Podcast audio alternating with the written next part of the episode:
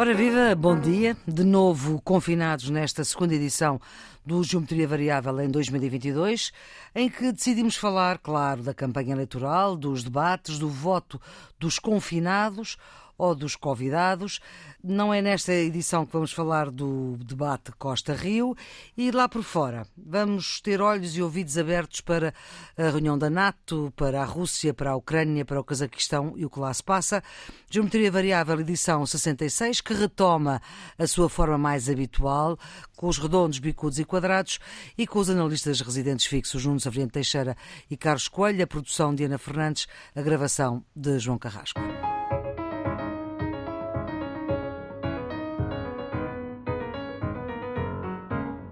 Vamos começar talvez pelo essencial, que é o poder de voto de quem poderá estar doente com Covid a 30 de janeiro ou nas imediações uh, desta data. O voto dos convidados é um particípio passado de um novo verbo irregular, aliás, bastante irregular, um novo verbo fruto da pandemia.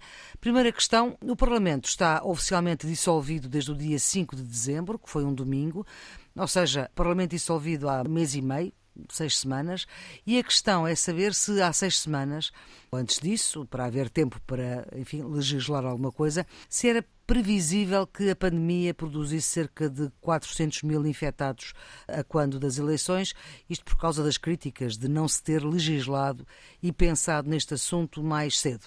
Nuno, o que é que diz sobre isto? Bem, era difícil prever com precisão que haveria 400 mil pessoas na situação de confinamento e, portanto, Mas agora pandemia... parece que toda a gente diz que era possível prever, não é? Porque é essa a crítica. Esta... Quer dizer, na altura não havia essa, essa percepção. Agora, isso não significa que o Parlamento não pudesse ter Acautelado. previsto e acautelado um plano B para a eventualidade de que isso pudesse acontecer. Porque, como é óbvio, a volatilidade a que se está sujeito pela pandemia obrigaria a que houvesse uma previsão de que tal hipótese pudesse vir a acontecer. E nesse sentido, teria sido bom que o Parlamento o tivesse acautelado. Pois porque é. todas as soluções que agora parecem estar a ser preparadas, enfim, são soluções de recurso e não são boas soluções. Pois é, Carlos, só que, que, outras. que ninguém se lembrou, não é? Eu acho, sinceramente, que não era possível, com antecedência, esperar a dimensão do problema. Portanto, claro, colocados, claro. colocados com a questão, era possível, eh, na altura, prever que havia 400 mil pessoas nestas circunstâncias, embora talvez não se chegue a esse número? Um, eu acho sinceramente que não. Agora, o que é verdade é que nós estávamos em pandemia, já tivemos atos eleitorais em pandemia, presidenciais e, e portanto, as autárquicas. Era exigível, opinião, que o Poder Legislativo, que a Assembleia da República, mas também o Governo, tivessem previsto todos os cenários é? e tivessem respondido a esta questão, que é como conciliar o direito ao voto com o confinamento terapêutico. Portanto, um, nota negativa para governo e para partidos e para parlamentares. Com certeza, com uhum. certeza. Outro dos tópicos é que o governo devia ter assumido o que fazer com estas projeções eh, dos técnicos, portanto, devia ter eh, assumido por decreto, ou foi uma boa ideia aquilo que o governo fez, uh, ouvir todos os partidos e decidir a partir daí? Carlos. Não, eu acho que foi bom, nestas matérias, fazê-lo com amplo diálogo, senão corre-se o risco de se achar que qualquer solução visa favorecer uh, A ou B. Uhum. o A ou B. Hum, eu acho que isso é, é positivo. Estamos a, a mexer uh, nas eleições, que são a ferramenta essencial da democracia, que todos queremos que sejam livres e justas. E, portanto, não pode haver nenhuma suspeita sobre a correção dos procedimentos eleitorais sob pena de manchar uh, o processo eleitoral em si mesmo. Portanto, eu uhum. acho que, sob esse ponto de vista, o Governo fez bem em ouvir. Até porque, como a Assembleia já não tem poder legislativo e em muitas matérias o Governo, por decreto-lei, não pode legislar em matérias que são da exclusiva responsabilidade da Assembleia, eh, vamos ter que encontrar soluções imaginativas uhum. para contornar o problema. Olha, essas soluções imaginativas serão tão mais eficazes quanto mais aceites forem, isto é, quanto mais consensuais. Já lá iremos Portanto, às soluções. O esforço de consenso acho que é, acho que é muito razoável. Não, não. Estou, estou inteiramente de acordo com o que o Carlos diz. Obviamente que em todas estas matérias que tocam com a pandemia não é possível tomar decisão sem ouvir os técnicos, sem ouvir os epidemiologistas e, portanto, aqueles que têm eh, capacidade técnica e científica para poder aconselhar. Agora, as decisões são decisões políticas e afetam a vida da sociedade e, neste caso, a própria democracia. E, nesse sentido, acho que o governo andou bem em ouvir as forças políticas, porque, obviamente, é preciso que haja o maior consenso possível, e julgo que será possível chegar a ele, porque, obviamente, eh, isto afeta o próprio hum. ato eleitoral e é preciso que ele se decorra com toda a legitimidade, ou seja, que todos aceitem e que todos estejam de acordo e que participem desse consenso político. Agora eh, vamos à decisão propriamente dita para terminar, se bem que ainda falta o parecer foi pedido com caráter de urgência à Procuradoria-Geral da República há mais de uma semana, ainda não chegou, mas eh, a decisão do Governo, depois de ouvir eh, os partidos, foi o reforço do voto antecipado até uma semana antes das eleições e com mais mesas de voto, portanto até dia 23 de janeiro, e uma hora específica para os convidados poderem votar. E isto é bem, mal, antes pelo contrário, são boas ideias, Carlos? Eu acho que são as ideias possíveis no quadro legal que temos. Uhum. Quer dizer, qualquer outra solução é alterar a lei. Isso não é possível uh, nas atuais circunstâncias. E, portanto, com as ferramentas que temos, estas são as melhores soluções. A solução da hora própria para as pessoas eh, infectadas ou com condicionamentos de confinamento poderem votar não é original, já foi seguida uhum. em Espanha Sim. e foi seguida noutros países. E, portanto, provou que era eficaz. O reforço do voto antecipado, que funcionou bem já noutras eleições, parece-me uma ferramenta adequada e, portanto, no atual quadro, estas parecem as soluções possíveis. Não, não. São as soluções possíveis, não diria que são as melhores, mas são as menos más. Ou seja, eh, é aquilo que, no quadro legal que temos, se pode executar. Não são as soluções ideais, como é, como é natural. O que é que seria ideal? Era um trabalho que tinha que ter sido feito previamente e ouvir, obviamente, os técnicos antes de, de tomar a decisão, porque, quer dizer, o próprio voto dentro de uma determinada hora também não elimina completamente os riscos, nomeadamente há pessoas que estão confinadas em isolamento profilático e que estão negativas e pode haver pessoas que estão positivas e, portanto, nesse sentido, também não é ideal, mas de facto, como Carlos diz, é a solução menos má e é aquela que é possível dentro do quadro legal que temos. Carlos, a solução ideal era qual? Há várias soluções ideais, mas não são possíveis no atual quadro jurídico. O, o, voto à distância, por telemóvel ou por hum. computador, etc. Da, das cédulas de voto a recolha domiciliária. Sim. Há várias outras soluções. Umas mais caras, outras menos caras, umas uh, mais sofisticadas, outras menos sofisticadas, mas são soluções que não são possíveis no atual quadro legal. Portanto, não vale a pena nós exercitarmos qual seria o cenário ideal, porque o cenário ideal não é possível no quadro legal que temos. Não, e mesmo em todas essas, preciso que, para que as eleições sejam livres e justas, se assegure a estrita confidencialidade do, do, voto, certo. A que em situações dessas não é, não é de todo fácil. Não digo que seja certo. impossível, certo. mas não é fácil. Sobretudo buscar o voto a casa, não é? Não ir buscar o voto a casa, e mesmo, mesmo o eletrónico, eletrónico não pois. quer dizer que não esteja outra pessoa a poder influenciar. Portanto, a estrita possibilidade de ter um voto confidencial e livre da própria pessoa coloca de facto muitas dificuldades e a única forma que temos de a assegurar é justamente o voto em urna presencial, isolado, presencial, presencial. é. e à vista de todos. Pois, é, é? preciso ter cuidado quando às vezes se deitam ideias eh, ao ar e perceber que depois há outras questões mais complicadas e não se pode garantir que é o voto secreto não é? Exatamente. Que é o essencial. E agora vamos para as vossas notas sobre esta campanha, que para já é praticamente só os debates, que perderam Jerónimo de Souza, que foi operado esta quinta-feira com sucesso e que só volta na última semana de campanha. As suas notas, eh, Carlos? Parece evidente que, dadas as circunstâncias da pandemia, que vão objetivamente impedir campanha o, normal. que nós poderíamos chamar uma campanha eleitoral tradicional, com arruadas, com comícios, eh, a mobilizar um grande número de pessoas, a campanha vai ser sobretudo centrada nos debates. Portanto, hum. estes debates têm não apenas a importância de pôr face a face os principais protagonistas desta refrega eleitoral, mas também de centrar o essencial da campanha. Vamos ser claros, está a ser nas televisões e nas redes sociais, eh, nos fora que lhe sucedem, a grande campanha eleitoral. Portanto, eu hum. creio que, sob esse ponto de vista, nós temos que reconhecer que as televisões, de uma forma geral, estão a contribuir para a visibilidade do debate eleitoral que vai estar muito uh, centrado nestes meios uhum. por, força, por força da pandemia. Nuno, das suas notas gerais. Há uma coisa em que eu concordo com o Carlos, embora a tendência já venha de trás, ou seja, eh, naquilo que toca à importância da televisão e das redes sociais nas campanhas eleitorais, essa é uma tendência. Uhum. As televisões, que já vêm de há, há décadas, e as redes sociais de, de há anos. Também vai haver debates na rádio. E se calhar é... alguns debates da rádio também passam em algumas televisões. Sim, sim, exatamente, exatamente.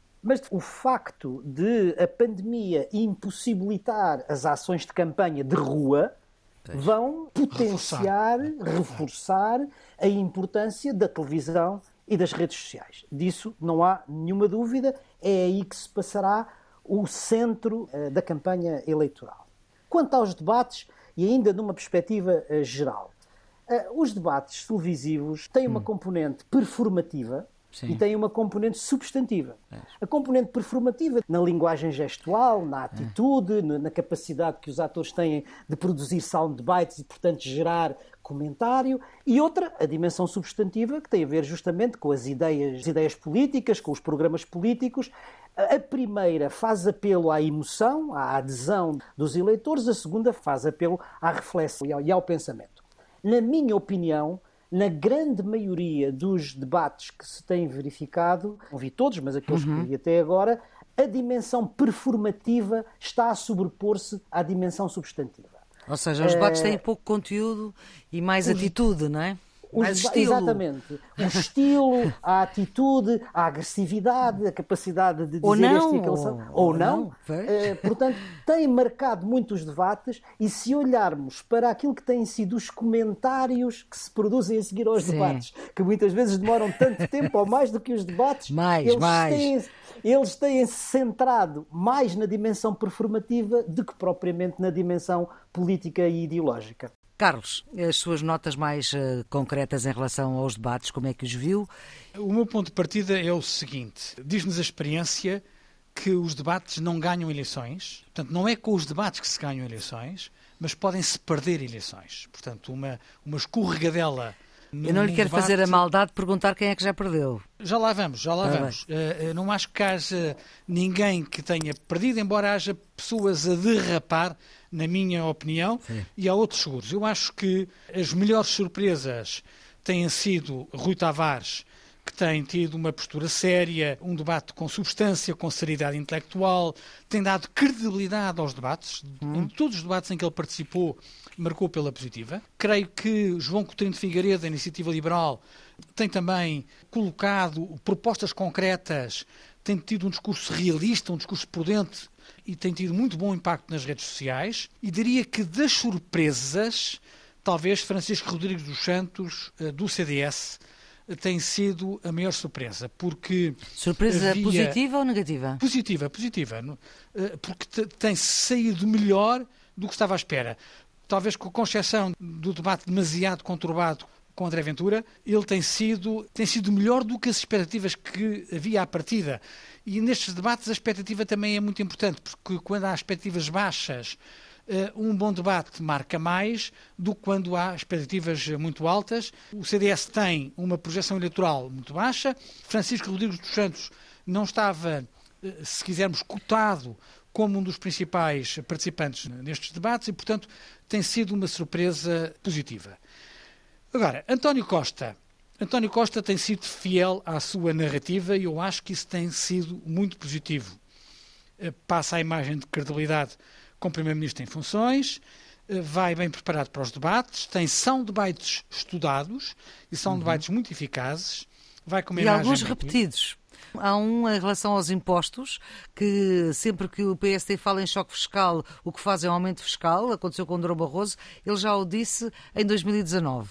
Com certeza, mas que, eh, se o som de debate é positivo, pode ser repetido, porque isso acentua a coerência do discurso. Positivo do ponto de vista dele.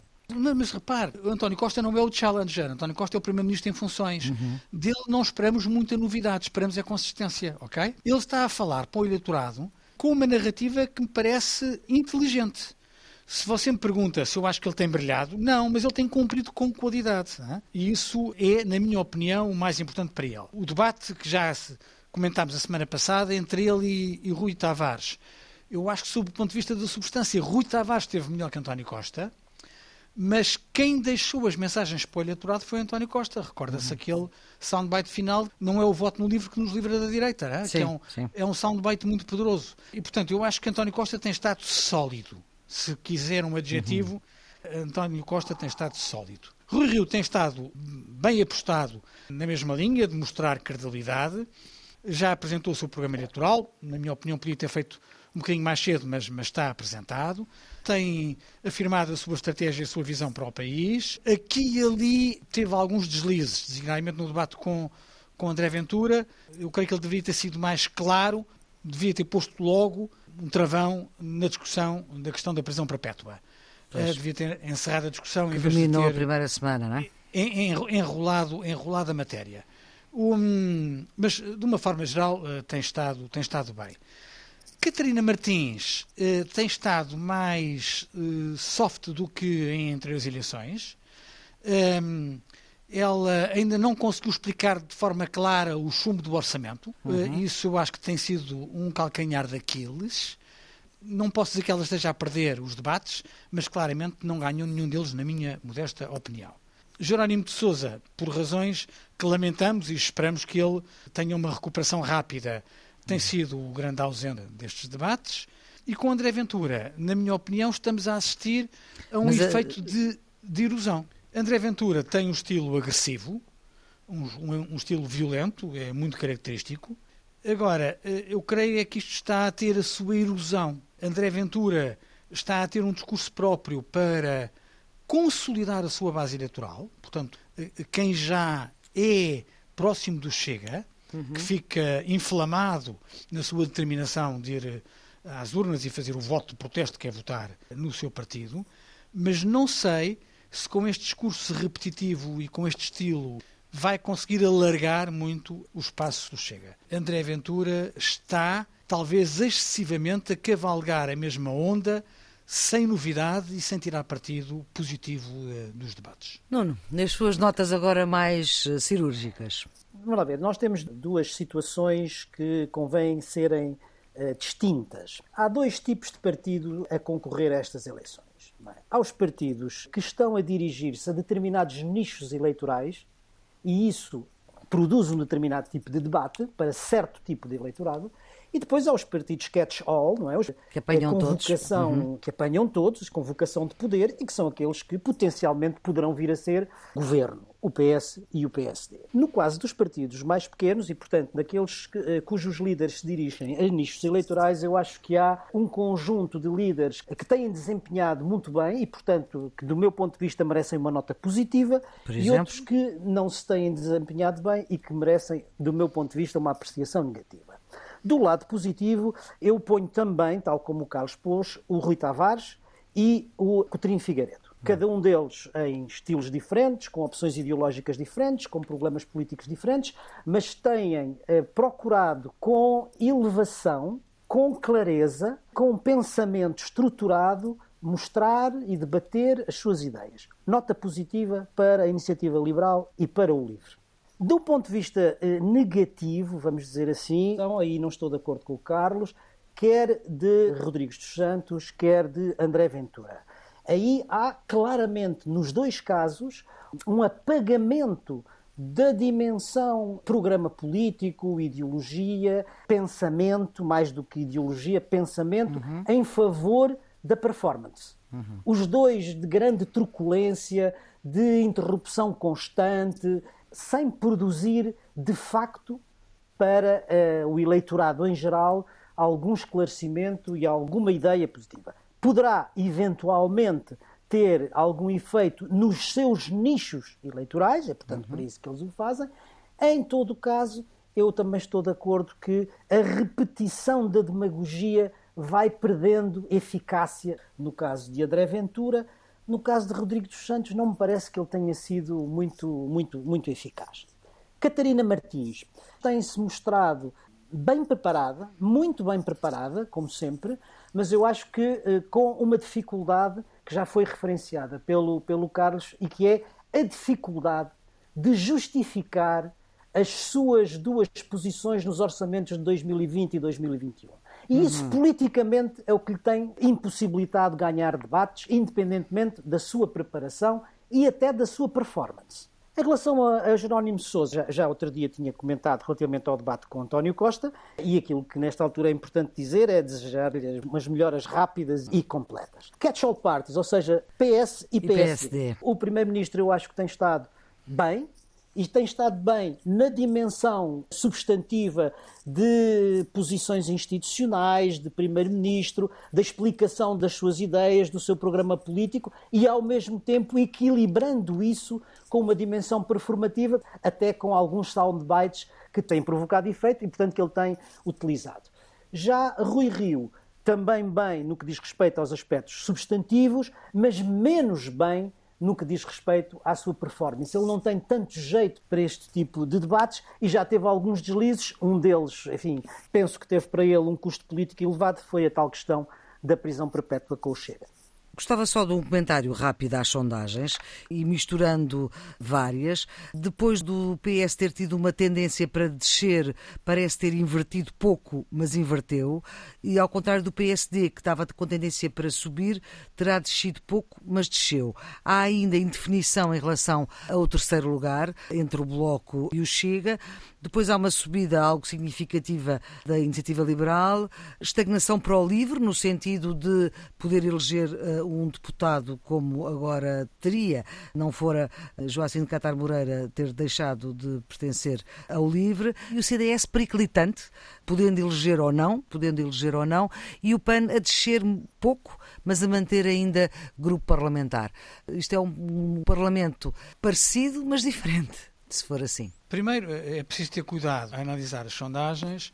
Ainda falta muito tempo, não é? Ainda falta, ainda faltam alguns debates importantes. Ainda falta muito tempo. E há, ainda assim, um espaço de indecisos e que grande, revelam grande. um sentido de voto, mas que admitem mudar esse sentido de voto. E, portanto, nós estamos a falar, mesmo nas sondagens conhecidas, Sim. com espaços eleitorais consolidados. ok? Certo. Portanto, isto ainda está tudo muito uh, periclitante.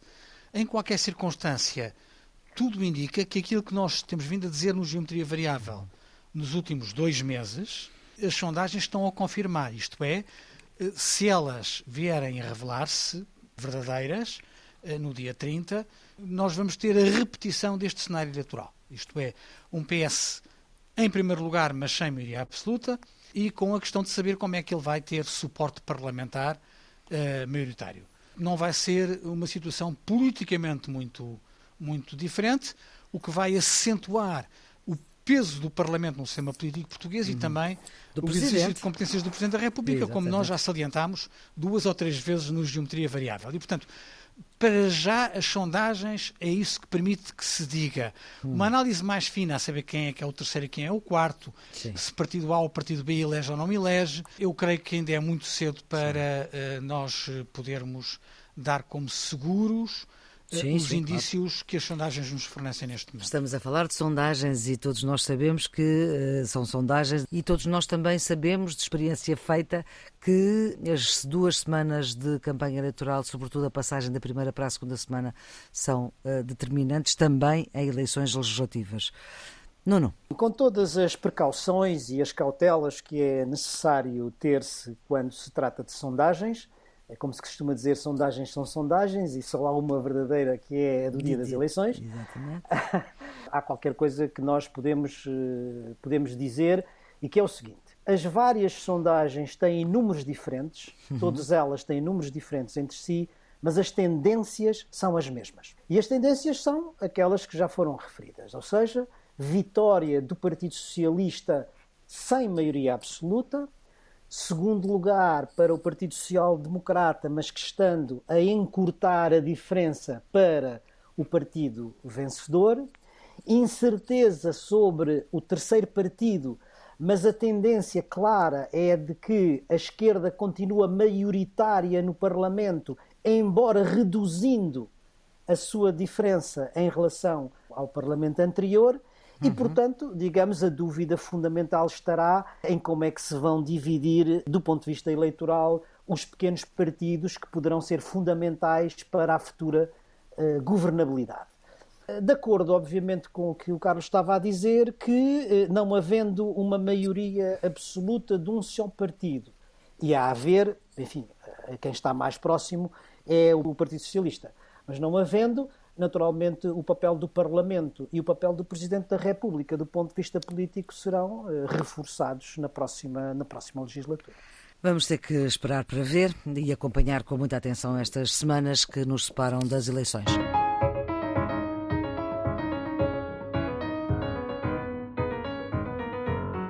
Já aqui tinham alertado para isso os comentadores residentes do Geometria Variável, Nuno Severino Teixeira e Carlos Coelho, para a possibilidade de uma guerra voltar perto das fronteiras da Europa comunitária. A guerra entre a Rússia e a Ucrânia. No final do ano passado, Putin pôs eh, cerca de 100 mil eh, soldados na fronteira com a Ucrânia, garantindo que estava a treinar as suas tropas.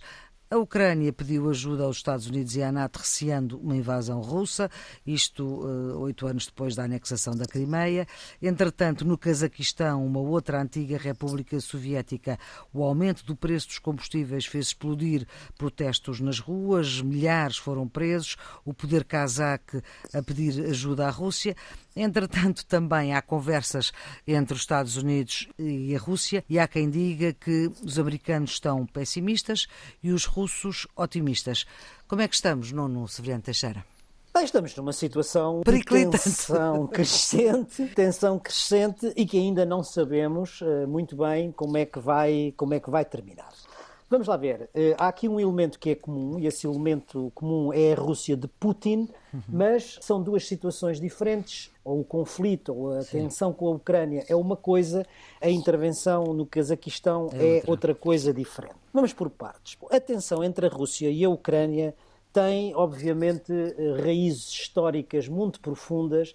A Rússia e a Ucrânia têm percursos históricos comuns eh, complexos eh, e, como nós sabemos sempre, estas questões de ordem identitária têm sempre muito peso. Esse peso da história, esse peso da memória não deixa de se fazer sentir. Agora, há aqui causas relativamente próximas para esta tensão Sim. e que se prendem com o quê? Prendem-se basicamente com o sentimento ou com a percepção de insegurança que quer do lado da Ucrânia, quer do lado da Rússia existem.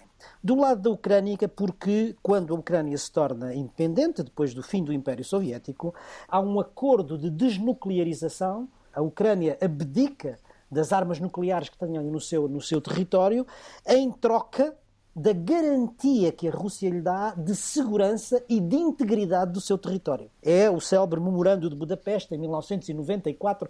Por outro lado, a Rússia também experimenta um sentimento ou uma percepção de insegurança relativamente ao alargamento progressivo que a Aliança Atlântica vai tendo para próximo das suas fronteiras e chegando à Ucrânia, digamos, naquilo que a Rússia considera absolutamente vital para a sua área de segurança. Portanto, há aqui esta dificuldade e, portanto, esta movimentação das tropas russas para a fronteira, depois de já ter havido a, a invasão e a anexação da Crimeia, obviamente cria um clima de tensão que é muito, que é muito complicado.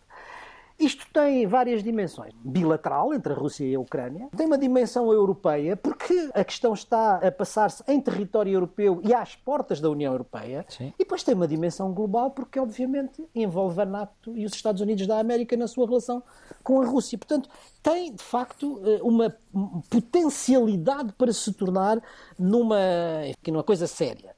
Qual é a questão central? A questão central é, para os russos, ter a garantia escrita, vamos dizer, formal, em tratado, se possível, de que a NATO não se expande para leste e, sobretudo, não chega à Ucrânia e à Geórgia. Coisa que a NATO e o Ocidente não podem aceitar.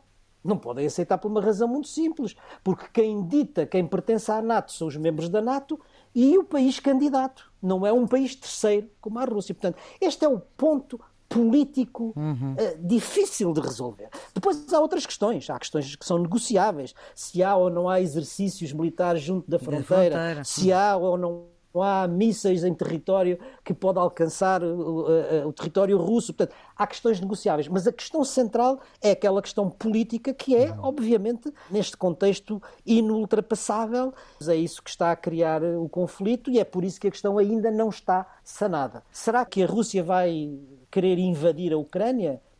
tenho muitas dúvidas, podemos falar sobre isso. Será que os Estados Unidos, num caso desse, ou a NATO, uhum. estaria, estaria disposta a, a, fazer uma intervenção militar? Também não me parece. Carlos. A questão uh, de fundo é aquela que o Nuno nos explicou e a questão de facto é aquela que a Flor referiu. Há 100 mil homens junto à fronteira eh, com a Ucrânia e, portanto, há uma ameaça velada de invasão. Quer dizer, eh, se Putin der a ordem de invasão, há 100 mil homens a invadir eh, a Ucrânia. E o que é que vale a palavra de Putin a dizer que são só exercícios? Vale o que vale, não é? Quer dizer, se fossem só exercícios, ele não punha 100 mil homens. Os exercícios fazem-se com menos gente, não é? Os 100 mil homens são uma ameaça. Esta semana era uma semana decisiva porque houve um conjunto de três reuniões. Sim. Uma primeira entre os números dois das diplomacias norte-americana e russa, a segunda do Conselho da NATO-Rússia e uma terceira da Organização para a Segurança e Cooperação Europeia. A primeira reunião bilateral entre Estados Unidos e Rússia não tinha grandes expectativas, esperava-se que fosse inconsequente e isso confirmou-se. Os Estados Unidos e a Rússia sentaram-se na mesma mesa, apresentaram as suas linhas vermelhas, eh, que o Nuno já referiu, e tudo ficou rigorosamente na mesma. A Rússia continua a pedir a garantias de que a Ucrânia e a Geórgia não aderem à NATO, pede o fim de qualquer exercício militar nesses países. Os Estados Unidos querem garantias de não invasão de nenhum desses países. Este impasse parece Estamos não ter assim. fim. Sim. A segunda reunião foi igualmente inconclusiva, é? porque entre a NATO e a Rússia não houve entendimento relativamente às linhas vermelhas. O secretário-geral da NATO limitou-se a repetir o que já vinha dizendo nos últimos meses, que qualquer invasão terá resposta uhum. em sanções políticas e económicas fortes, e isso não parece suficientemente dissuasor uh, face a Putin. E a terceira reunião da Organização para a Segurança e Cooperação Europeia uh, também uh, não vai dar a lado nenhum. Bem, portanto, esta semana, que era promessa de tranquilidade, uhum. não está a mudar rigorosamente nada. No Cazaquistão, que como o Nuno já referiu, é uma coisa completamente diferente, mas a verdade é que fazia parte das antigas repúblicas socialistas soviéticas. Há uma coisa que é a Organização do Tratado da Segurança Coletiva, que reúne a Rússia, o Cazaquistão, a Arménia, a Bielorrússia, o Tajiquistão e o Quirguistão. E foi com base nesta organização, neste tratado, que a, a Rússia enviou tropas para que, na prática, eh, são uma invasãozinha pedida pelo Cazaquistão hum. para sufocar o protesto interno contra o aumento do preço de gás, um aumento de 100% como a Flor já, já sublinhou, e que eles atribuem a influências externas. Portanto, olha, o qual é a questão aqui curiosa? É que o Cazaquistão é um país com uma grande influência turcomana e Erdogan, em Ankara, está preocupado com a situação deste país porque, de certa forma, ele gostaria de expandir a sua esfera de influência, eh, sobretudo assente num discurso religioso e identitário. E, portanto, podemos ter aqui uh, um pequeno foco de tensão com Moscovo, uh, que não era previsível há algumas semanas atrás.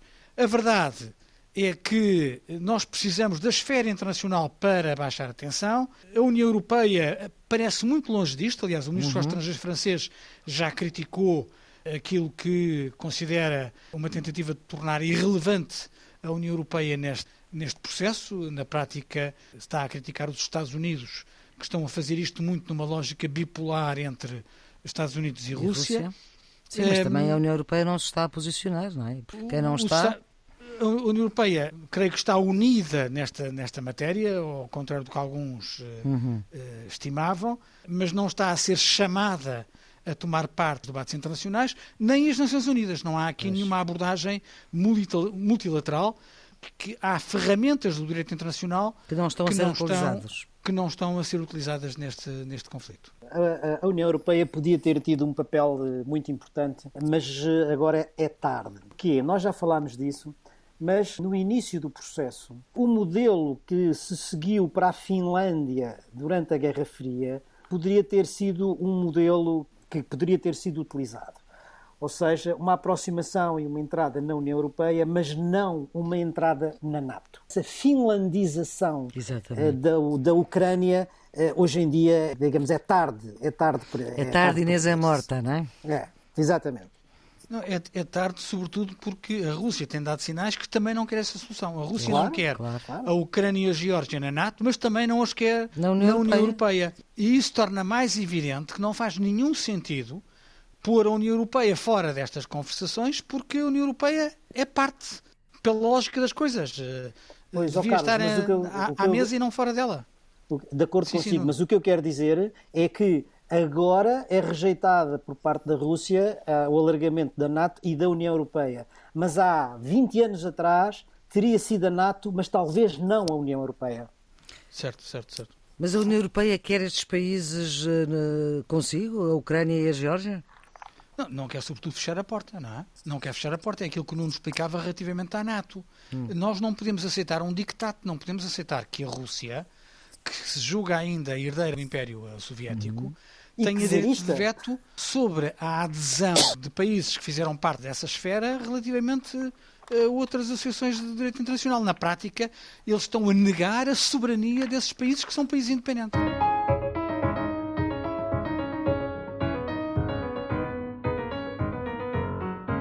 E voltam no Geometria Variável os redondos, bicudos e quadrados. Redondos, Nuno? A diminuição da dívida pública portuguesa.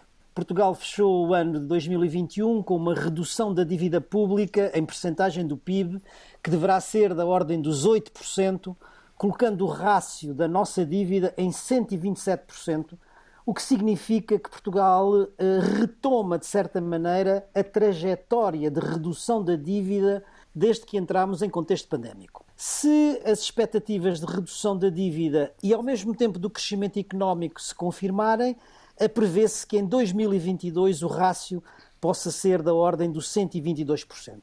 E isso eu acho que eh, são boas notícias para a economia portuguesa. Carlos, o seu redondo? Vai para os 20 anos do euro. No dia 1 de janeiro hum. assinalamos a entrada no novo ano, em 2022, Sim. mas também o 20 aniversário da entrada em circulação do euro, que é a moeda única da União Europeia.